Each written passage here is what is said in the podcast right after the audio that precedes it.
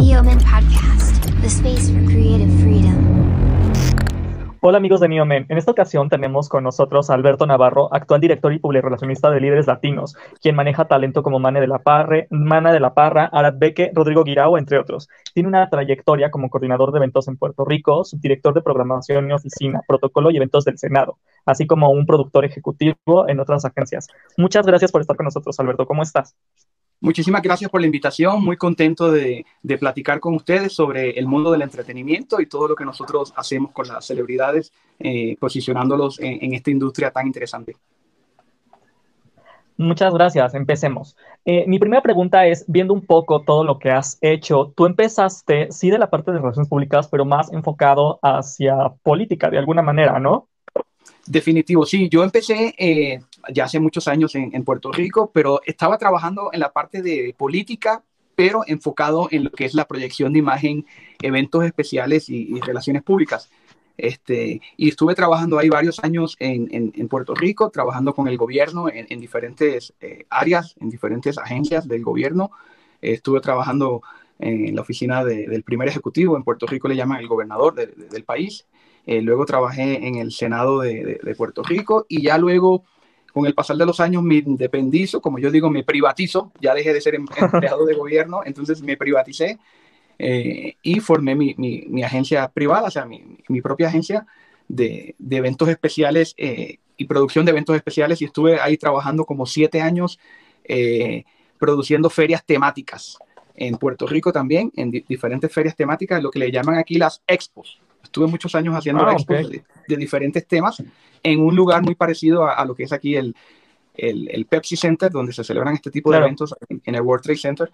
Y en ese tipo, en, ese, en, esas, en esos eventos yo eh, pues, tenía todo mi equipo de producción, yo era el productor ejecutivo de, de las ferias temáticas, de los expos, y pues también tenía invitados especiales, artistas, tenía mi departamento de, de relaciones públicas dentro de la, de la, compañía. Y ya luego me fui a vivir, estuve como siete años, luego que me fui del gobierno trabajando en esa área, me fui a vivir a Miami. Y en Miami fue que comencé de lleno trabajando con los artistas en el área de, manejo de artistas y relaciones públicas. Ok, ¿y quién fue el primer artista que te da em, la oportunidad o con quién haces el primer acercamiento para decir, mira, yo te puedo brindar esto, yo puedo hacer por ti esto, vamos a hacer esto? ¿Quién es ese primer artista? Y ya con eso tengo entendido que Líderes Latinos eh, nace en el 2008. ¿Ya es en esa época, en el 2008, cuando tú estás en Miami? Exactamente. Cuando yo estoy en Miami, mi primer cliente, por llamarle así, con la primera persona que yo trabajo es con Julián Gil, que además de ser mi hermano de, del alma, porque lo conozco de Puerto Rico desde antes de que él fuera actor. Y en Miami nos volvimos a reencontrar porque él le llegó una oportunidad de trabajo en, en Benevisión, que en aquella época estamos hablando para el 2000, 2006, por ahí, 7, él le llegó una oportunidad de trabajo y nos reencontramos en Miami. Él estaba haciendo una novela en Benevisión, que ya Benevisión ya no produce en Miami. y ahí empezamos a trabajar él y yo. Y sucesivamente pues fueron llegando otros actores eh, con los cuales yo empecé a trabajar, que luego empecé, luego de Julián, que fue el primero que empezó a trabajar conmigo, el otro fue Arad Bezket, que también en ese momento él estaba iniciando su, su, carrera como actor en un proyecto también de Venevisión y luego pasó a Telemundo eh, trabajando, porque antes en Miami, no sé si ustedes saben, en Miami antes se producía mucha, mucha ficción y muchas telenovelas. Eh, ya no, ya no se producen tantos, casi todas se están produciendo aquí en, en, México, pero Miami era una, una fábrica de, de, telenovelas, pero muy importante de toda Latinoamérica. ¿Y cómo es llevar justamente este talento em, pues latino en otro país, que aparte se ven en todo el mundo este tipo de telenovelas, en un momento también muy complicado, porque cuando eh, nace tu compañía Líderes Latinos en el 2008, era un momento complicado económicamente, no nada más, era para el mundo, ¿no? Era, como, era complicado. ¿Cómo enfrentas esto y qué estrategia llevas a cabo en ese momento para manejar este tipo de artistas que es muy diferente a hacer expos, que es muy diferente a manejar o estar en la parte de política, por ejemplo. ¿Qué, qué te enseñó esta parte a ti de, del medio del espectáculo? ¿Con quién te tienes que enfrentar? ¿Con quién tienes que hacer estas negociaciones para que tu talento esté en el mejor posicionamiento posible? Pues fíjate, precisamente ayer estaba hablando con un amigo de, de, cómo era trabajar en la parte mediática con los políticos y los artistas. Tienen algo en común, que son figuras públicas. Y al ser figuras públicas, pues se deben a su pueblo, se deben a su gente. Este, en el caso de, los políticos, pues, pues tienen más responsabilidad porque pues, manejan, eh, manejan la función pública, manejan el dinero público, En el caso del artista, pues es, una figura pública, pero a su vez tiene su, se le respeta su vida privada. O sea, la, vida del político está más expuesta que la del artista, vamos a ponerlo así por, todo lo que conlleva de que, que representa al pueblo. Pero en el caso de, del artista, pues tiene el favor de sus fans, de su público, y es una gran responsabilidad y es muy diferente, como tú muy bien dices, a cuando yo producía expos y, y ferias temáticas en Puerto Rico, eh, porque ahora cuando yo me voy a Miami a trabajar, pues entonces estaba trabajando yo con un abanico mucho más grande de, de, en, el término de, la industria del entretenimiento, porque entonces empecé a trabajar ya con los artistas, con eh, tener relación directa pues, con productoras y, televisoras como Telemundo, Univisión, en aquel momento con Venevisión, que producía, en eh, una empresa venezolana, producía en Miami proyectos y como viene más la internalización mía como, como ser humano y como, en este caso, como publicista y, relacionista público, pues porque antes yo trabajaba en Puerto Rico, también llevaba toda la parte de prensa de, mis eventos, pero ahora como que abrió mi, mi horizonte en términos de, de que empecé a hacer eh, relaciones con otros países, Miami, México, donde me encuentro actualmente, que ya llevo aquí viviendo ya ocho años, y empecé a tener otro tipo de, relación más, más internacional, a conocer mucho más, más personas y, y, a su vez pues darle también a mis talentos la oportunidad de que sean vistos en otras, en otras plataformas. Cuando yo empiezo a trabajar eh, con mi empresa, pues el único medio que había era Facebook, no existía eh, Instagram ni, ni, ni, YouTube estaba empezando, pero no estaba tan fuerte como ahora. O sea, no, no existían los influencers, esa palabra no existía cuando yo empecé. Entonces he visto cómo ha evolucionado eh, esta industria y más la parte mediática y digital que pues ahora mismo pues tiene un protagonismo número uno a nivel mundial. Claro. Para ti, ¿qué significa ser un publicista, en este caso de talento? ¿Cuáles son las características que tiene que tener un buen publicista de talento y qué tiene que tener para ti un buen talento? O sea, ¿quién si agarras y dices, claro, yo contigo hasta el final? ¿Y quién por más que te ofrece dices, gracias, pero igual te falta esta característica para poder integrarte a mi equipo de talento? Pues fíjate, para ser un buen publicista, lo primero que hay que tener es pasión por lo que no hace que yo lo tengo. O sea, si tú no amas lo que tú haces, tu profesión, pues no vas a llegar a ningún lado. Y eso es lo primero. Yo tengo tres palabras que uso mucho. Hay que tener pasión, fuerza y determinación para hacer las cosas. Y después que tengas esos complementos, lo demás va a llegar. Y ser positivo ante, ante todo esto. Es una gran responsabilidad manejar una, una carrera de un artista, de un actor, porque estás llevando su, su imagen a, a todas partes. Entonces, estás a cargo de cómo proyectar su imagen, eh, posicionarlo en diferentes medios de comunicación como el de ustedes, eh, conseguirle entrevistas, reportajes, portadas, eh, comercializar al actor también es muy importante, que es parte de nuestro trabajo como, como publicistas. Cuando digo comercializar al actor me refiero a conseguirle campañas publicitarias, colaboraciones con marcas, que es una parte que nosotros hacemos muy fuertemente también en nuestra agencia, de, de estar constantemente identificando al talento con, con unas marcas que, que ya han mostrado interés en que el actor, pues porque tiene el perfil para las marcas, ya sean marcas de lujo o marcas este, ya más populares. Eh, y todo ese tipo de trabajo lo hacemos nosotros en la agencia. Este, también tenemos, eh, lo hemos hecho eh, con la parte de, lo hacía también en la política, de, de crisis management, como le llaman en inglés, manejo de crisis. Este, O sea, hay que tener un complemento de todo, hay que tener conocimiento, hay que estudiar, o sea, yo estudié, estudié en la Universidad de, Puerto Rico, este, me preparé y, como te digo, si tú tienes fuerza, pasión y determinación, todo lo vas a lograr.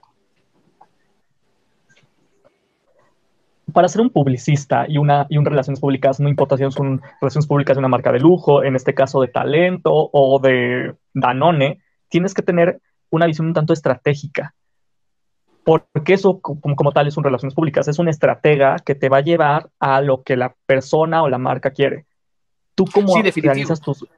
Sí, ¿tú cómo, cómo ves esta parte mental ahora de la estrategia? Por ejemplo, mientras estamos en pandemia, o cómo ves ahora la estrategia para México, que es, eh, sí es un mercado muy importante, pero es muy diferente a Miami, es muy diferente a Venezuela, es muy diferente a Puerto Rico. México es tiene características muy específicas. Tú como estratega, ¿cómo lo ves con tu talento? ¿Cómo dices, ok, para que tú pelees aquí en México, tú necesitas llegar a tal y tal marca y a tal lugar?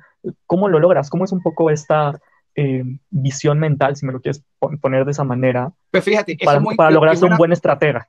Claro, qué buena pregunta me haces. Mira, cada talento yo lo veo como, una como un producto distinto. O sea, no, uno no puede generalizar de que todos los actores son iguales. No, cada talento es un mundo, cada talento tiene su perfil distinto. Entonces, para cada talento yo armo una estrategia. Y, es así. Y, la estrategia que, para no mencionar el nombre, la estrategia que armo con el talento A, no, eh, no es la misma con el talento B, porque todo depende de los perfiles, los gustos del talento. O sea, tú tienes que conocer al talento, conocer sus gustos, conocer este, su visión de, de lo que él quiere proyectar. También, obviamente, pues uno como publicista y, y también uno se convierte en asesor.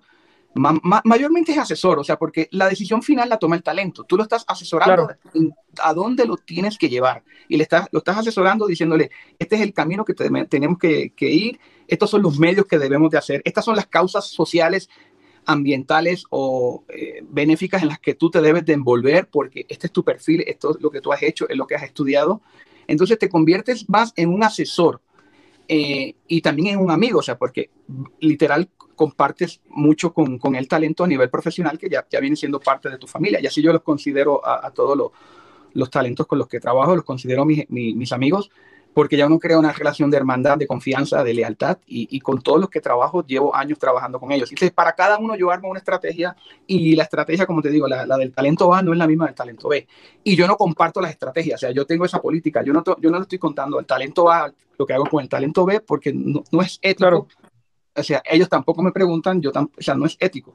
Este, yo a cada cual los, los trato eh, individual, eh, porque no, no, no, te llegan en diferentes momentos y cada cual tiene su perfil totalmente distinto. Claro. Eh, tú hoy en día, me, me, justo me estabas platicando, ¿no? Cuando yo empecé, cuando empezaba esto, empezaba apenas Facebook. Hoy, si no eres un influencer, si no estás con muchos seguidores, si no tienes todo esto, pues no existes en el mundo digital, que es aparte ya muy importante.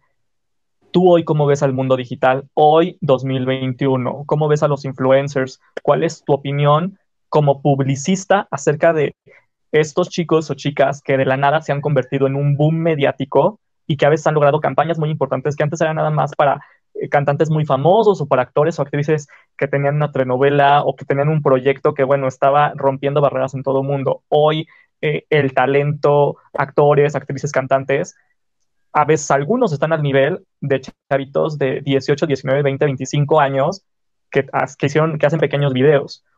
¿Cómo tú fíjate, ves hoy esta parte? Pues fíjate, yo creo que, como te había comentado al principio de la entrevista, cuando yo comencé con mi agencia, hace ya un tiempo atrás, eh, no existían las redes sociales tan fuertes como estaban. Yo recuerdo solamente Facebook cuando yo empecé y YouTube estaba comenzando, pero no habían youtubers, no habían influencers. Y yo creo que han cambiado los patrones de consumo. La gente sigue consumiendo televisión, eh, ahora pues consumen streaming, lo que es Netflix, Amazon Prime Video, HBO, este, Disney, ese, ese, tipo de plataformas que están produciendo muy buen contenido. Eh, y los youtubers que, que, también están jalando mucho en, en, redes sociales, pero yo creo que son momentos, momentos en, en la vida que, que, en el tiempo en que vivimos, que, que están tomando protagonismo, pero no, eso no quiere decir que los de televisión están bajando o que la gente no lo sigue, tal cual. Si te fijas, hay muchos que están en la televisión que entran a YouTube y, claro. y, y, y, o los que están en YouTube van a la televisión a hacer programas. O sea que hay como, como un, un, un tipo de, de, amistad entre las plataformas, eh, los canales, que se complementan. Yo creo que, porque el que está en YouTube y en Instagram lo invitan a un programa de televisión y va de, volada.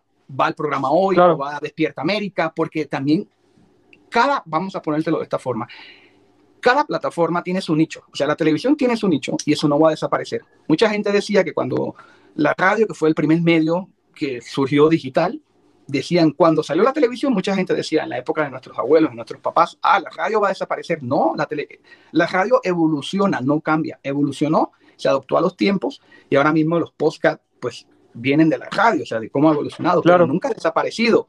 Igualmente la televisión, mucha gente me dice, Netflix va a desaparecer la televisión abierta. No, porque eso tiene un nicho y ese nicho nunca va a desaparecer. Hay un público para cada plataforma. El nicho de la televisión, si tú te buscas y haces un estudio, no es el mismo nicho de que ve YouTube. Entonces no, son, no, no, son diferentes son públicos. diferentes, claro. Son diferentes públicos y, y mucha gente se adapta. Hay gente que ve todas las plataformas, o sea, hay gente que ve YouTube, ve televisión, pero llega un momento que pues consumen más tiempo en la televisión que, que en las plataformas digitales. Este, yo, a mí me encantan mucho lo, lo, varios programas de YouTube que los veo y, y los podcasts lo, los escucho mucho a, a, cualquier hora. Y tú no, a lo mejor te digo esto y no lo crees. Yo me levanto en la mañana y escucho noticias de radio, que eso lo escuchaban nuestros abuelitos. Me encanta la, la noticia en la radio más que en la televisión y lo escucho. O sea, para todo hay gusto, para todo, y nada va a desaparecer. lo que va a pasar es que las cosas están evolucionando, pero nada va a desaparecer en términos de, de los medios tradicionales. Igualmente los periódicos y las revistas no van a desaparecer porque dicen, no, es que ya no se está consumiendo papel, ok, no se consume papel, pero sí está el medio digital. Entonces ahora las personas a lo mejor no compran la revista o no compran el periódico, pero te llega aquí al celular y la ves en issue o la ves en diferentes plataformas digitales. O sea, sigue siendo el mismo medio, lo que pasa es que evoluciona. Ese es mi punto de vista.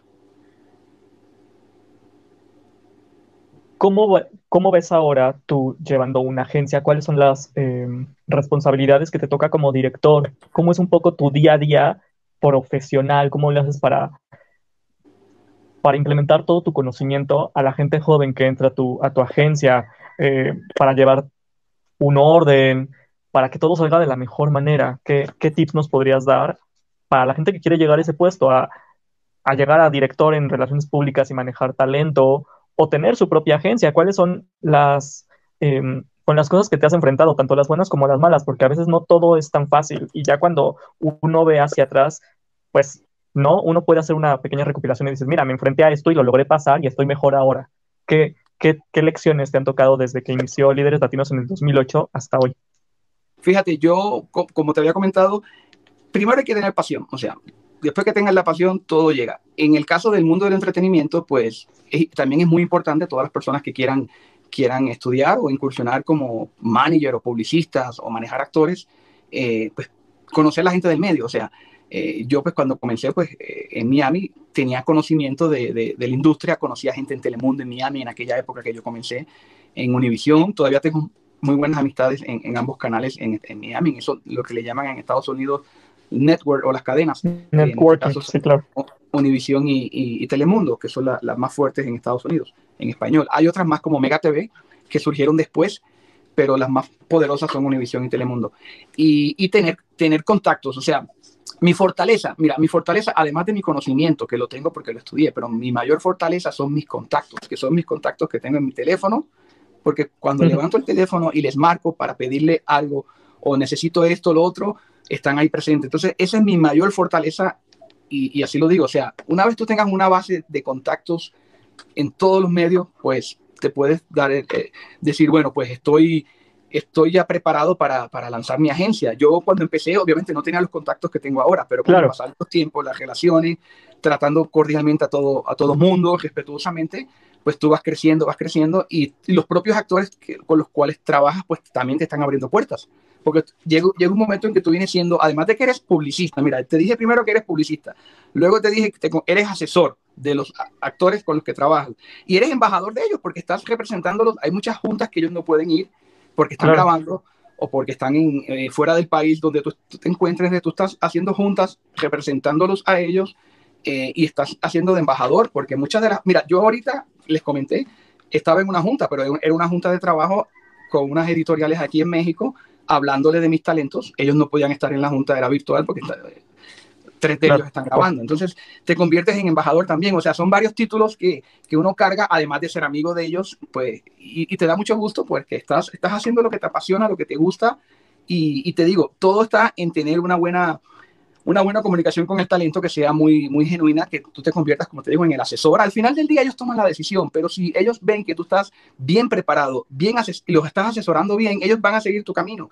O sea, yo no tengo el monopolio del conocimiento, nadie lo tiene, nadie. Claro. Pero uno los, los aconseja de, por lo que uno ha estudiado, por lo que uno ha vivido, entonces, pues uno tiene una, un grado de, de, de, estudio, de capacidad para asesorarlos a ellos en el tema de relaciones públicas y prensa, pues porque, porque lo ha estudiado. Entonces, yo te puedo decir que, que, la mayoría de las veces que yo le propongo algo a, mis talentos, pues me dicen que sí, pues, pues confían en mi trabajo, nunca, nunca les he quedado mal.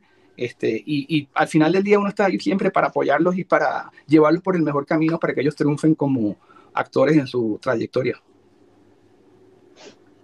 ¿Cuáles han sido las pruebas que te han puesto em, profesionales que has logrado saltar? ¿Nos podrías eh, platicar alguna anécdota, algún momento donde pensaste que se te cerraba un poco el mundo y que la lograste sacar adelante y hoy eres más fuerte y tienes más capacidad y tienes mucho más aprendizaje gracias a ello?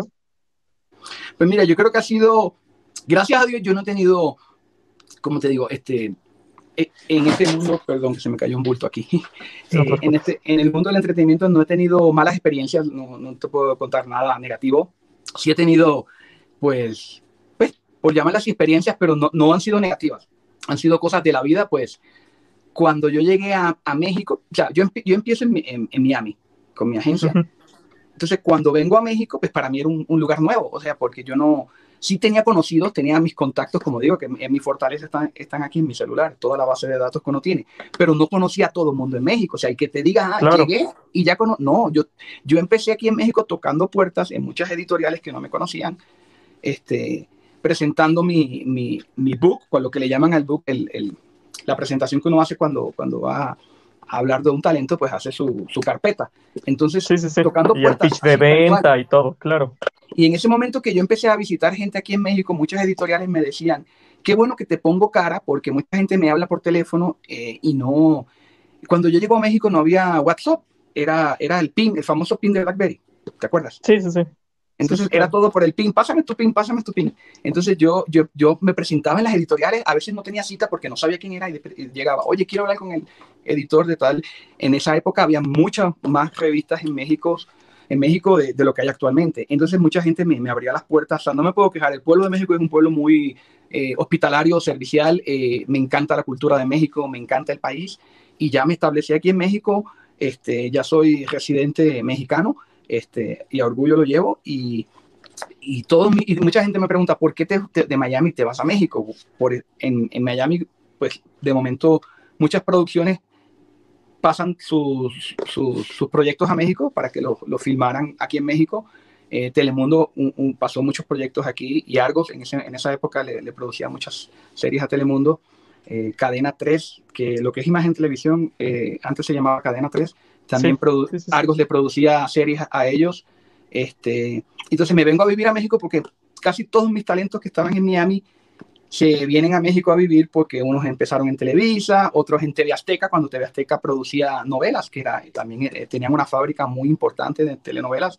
Entonces tenía muchos talentos en, en Azteca y, tele, y Televisa, y yo decido mudarme porque yo dije, yo no puedo manejar mi agencia por control remoto desde Miami, yo tengo que estar presente en México, porque, mira, México, otra cosa que les voy a decir, México es el Hollywood latino, o sea, el, el actor que quiera triunfar en el mercado latino tiene que empezar en México porque es el Hollywood latino y, y, va a seguir siendo así siempre. Eso es muy interesante que me acabas de decir. ¿Por qué consideras tú desde tu experiencia como publicista, justo que has trabajado en Miami, en Puerto Rico y demás, que México es el Hollywood latino?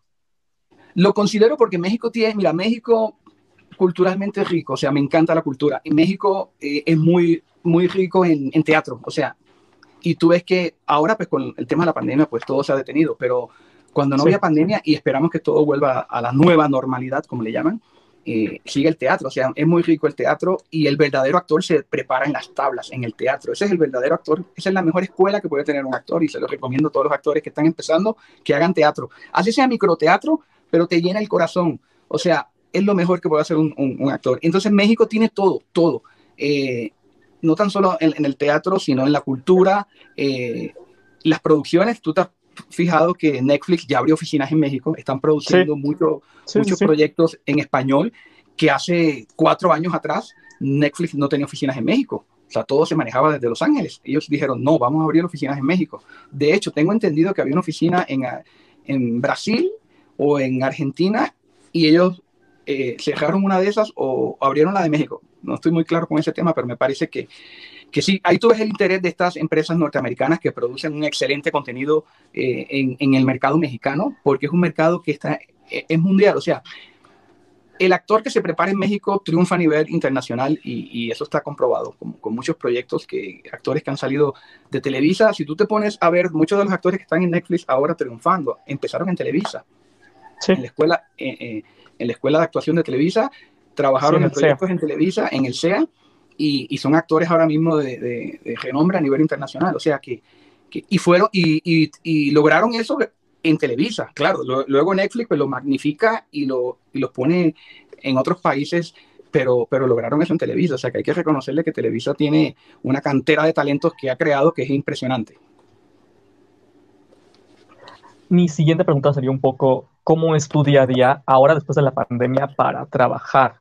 Porque mucha gente, ¿no? Se habla un poco de este como glamour de estar en, antes de la pandemia, obviamente, en foros, en cócteles, en fiestas y estar con esta gente que es preciosa y hermosa y los talentos y lo que quieras. Pero atrás, lo que mucha gente no se da cuenta es que hay muchísimo trabajo. O sea, ser eh, publicista, estar como estrategia, como estratega en todas estas partes, hay muchísimo trabajo detrás y todo ese trabajo a veces no es tan glamoroso, es muy cansado. ¿Cómo era un poco tu vida antes de la pandemia y ahora cómo se ha transformado en tus, tus días de trabajo?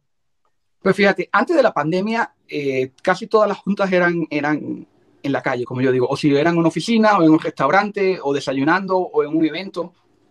Ahorita con, con el tema de la pandemia todo es virtual, como lo estamos haciendo ahora nosotros, y todas las juntas que, que hemos tenido han sido por Zoom, y también ha sido como una comodidad también, porque estar en la calle todo el tiempo, pues también agota. Entonces, Cansa. Yo no soy tampoco de estar en, en, en muchos eventos ni, ni fiestas. Eh, eh, uno va pues por trabajo, pero no mucha gente dice, ay, qué bueno es tu trabajo porque te pasas en cuanto evento hay, sí, pero uno va a los, a los eventos a trabajar, o sea, yo, yo no podría a, a, fiestar ni nada, ni mucho menos, o sea, y uno está el tiempo mínimo, como yo digo, uno va el tiempo mínimo que está el talento porque tiene que hacer una alfombra, porque está haciendo un lanzamiento de una marca, eh, porque está inaugurando una tienda, eh, pero una vez acabe el evento, eh, la participación de ellos, nosotros nos vamos, o sea, nosotros no somos de los que nos quedamos hasta el final. Este, y, y, en esto de la pandemia, pues uno ha tenido como que un poco de, de comodidad, por llamarle así, de hacer todo virtualmente, eh, que yo creo que esto se va a quedar permanentemente, porque también te economiza mucho tiempo. En lo que uno se monta en el coche, toma el tráfico, llega al lugar, entonces claro. pasan horas que, que aunque uno pueda hacer cosas por teléfono, yo prefiero estar en mi oficina o en mi casa, pues haciendo juntas por Zoom. Y ya si es algo muy meritorio o algo que, que de verdad lo, lo, requiera, pues hacer el evento presencial o, o, hacer la junta presencial. Precisamente yo llegué de, de, viaje este fin de semana que estuve, estuve en Miami y luego me fui a Guatemala a un programa que nos invitaron. Eh, y como era el lanzamiento del programa, así querían los invitados en, en, presenciales y tuvimos que volar. Pero con todas las medidas de sanidad, eh, gracias claro, a Dios yo yo ya yo estoy vacunado, eh, porque yo pues, soy ciudadano americano y, y, y, me pude vacunar en Estados Unidos, y, pero eso no quita de que, mira, ando con mi cubrebocas todo el tiempo, claro. ando, por, ando por aquí con mi, con mi gel, siempre, o sea, y me cuido tal cual, o sea, y, y esperamos que, que, vuelva la normalidad, la nueva normalidad, pero hay que cuidarse porque esta, esta enfermedad, esta pandemia, este virus, este bicho, como le llaman aquí en México, se va a quedar para siempre. De que está mutando, sí está mutando lo que queremos es que mute para que ya sea más débil, no que sea para, para claro. algo tan peligroso. Pero sí, yo creo que, que esta, este, esto nos ha dado una lección de vida de que, de que hay que valorar las cosas, eh, no ser tan materialista, eh, cuidar lo que uno tiene, lo poco que uno tiene, eh, cuidar nuestras amistades, cuidar el medio ambiente, porque estamos haciendo mucho daño al medio ambiente y eso es muy importante, porque todo esto de, deriva en, en, enfermedades también, este, en que el planeta se vaya dañando, en que también el clima se está dañando, que que sí, son, son muchas cosas que, que, causan el deterioro de, del planeta que, que, que también va, se dieron cuenta cuando empezó la pandemia que nadie salía y los animales empezaron a salir a las calles. Sí, sí, sí, se empezó a eliminar un poco. Sí, sí, sí, claro, y los videos se empezó a eliminar. Y los videos cuando no habían aviones volando y, el, y, el, y tú veías el, el, el, el, mapa de satélite y decían era cuando el, el, el, cielo estaba más despejado, no había contaminación ambiental, porque no habían aviones volando, no habían automóviles en las calles. Y eso, de eso se trata, o sea, eventualmente la, la, la, vida va a evolucionar, la tecnología está evolucionando y los automóviles no van a ser de gasolina en los próximos 10 y 15, 20 años, van a ser todos eléctricos. Ya la, ya la gasolina, sí. eso se va a eliminar. Entonces, por otro lado, pues sí hay que, ustedes que son la nueva generación, pues tienen que promover eso en, en todas las plataformas de que, de que hay que cuidar el medio ambiente y, y, y que la vida, si uno la cuida, pues puede durar muchos años. Sí, y me gustaría terminar esto justo platicándonos tú un poco cómo llevas tú esta estrategia que tú llevas en tu, en tu trabajo, que es, es lo que haces, a tu vida personal. Eres alguien muy organizado, eres alguien muy... ¿Cómo es la vida detrás de un publicista a puerta cerrada? Pues mira, sí, yo soy muy organizado, eh, trato siempre de, de mantener un, un orden en, en, todo lo que hago. Mira, soy de los que siempre ando con mi libretita, que muy poca gente lo usa. Todo el mundo ahora es celular y todo escriben aquí, aplicaciones, pero mira, yo soy todavía de los que uso, mira, bolígrafo y libreta. Y a cualquier lugar que me muevo, ando con mis anotaciones, mi es la mejor forma. de tener todo bien organizado, planeado y, y yo, pues, ¿cómo te digo? Me gustan mucho las cosas, eh, no sé si has escuchado cuando dicen eh, old school, como que la vieja escuela. Sí, sí, sí. Entonces me gusta mucho, a veces voy a, a un quiropráctico para que me cheque algo del pie, entonces voy a uno que es old school porque todas las técnicas que tiene son técnicas de hace 10, 15 años, no son las técnicas nuevas y, y esas son las técnicas que funcionan, las de old school. Y me gusta mucho eso de, de ir a, lugares o, profesionales que todavía manejan la medicina o en este caso las técnicas de, de la vieja escuela y, y, y, sí, soy muy, muy organizado, eh, muy preparado con lo que hago, estudio mucho, leo mucho, eh, veo mucho, me gusta, antes iba mucho al cine, ya no, pues por el tema de la pandemia, pero ahora con, con, las plataformas pues veo mucho, muchas series y películas por, por por Netflix o Amazon y también veo televisión tradicional, o sea, veo también, de vez en, cuando tengo talentos en novela, pues veo las novelas en las cuales ellos están participando, pues para darle mi, mi recomendación de lo que están haciendo y mi crítica constructiva. o sea, toda crítica es constructiva, sea buena o mala, es constructiva, porque al final del día tú le estás diciendo cómo mejorar. O si lo hizo bien, lo aplaudes. Y si tú crees que algo lo debe de mejorar, pues uno se lo dice. Y, y toda crítica siempre es constructiva. Con eso nos quedamos. Muchísimas gracias, Alberto. Eh, sigan todos. ¿Cuáles son tus redes sociales para que te puedan seguir? ¿Pueden seguir a Líderes Latinos? Por favor, ¿nos los podrías comentar? Muchísimas gracias. Mi, mi Instagram es Líderes Latinos MX.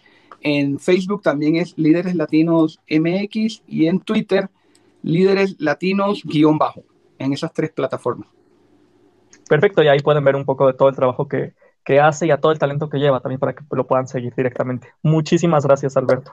No, quiero darle las gracias a ustedes, de verdad que son unos jóvenes eh, emprendedores, me encantan lo que están haciendo y, quiero eh, motivarlos a que sigan hacia adelante eh, con toda esa energía, ese impulso que tienen y estamos siempre aquí a sus órdenes.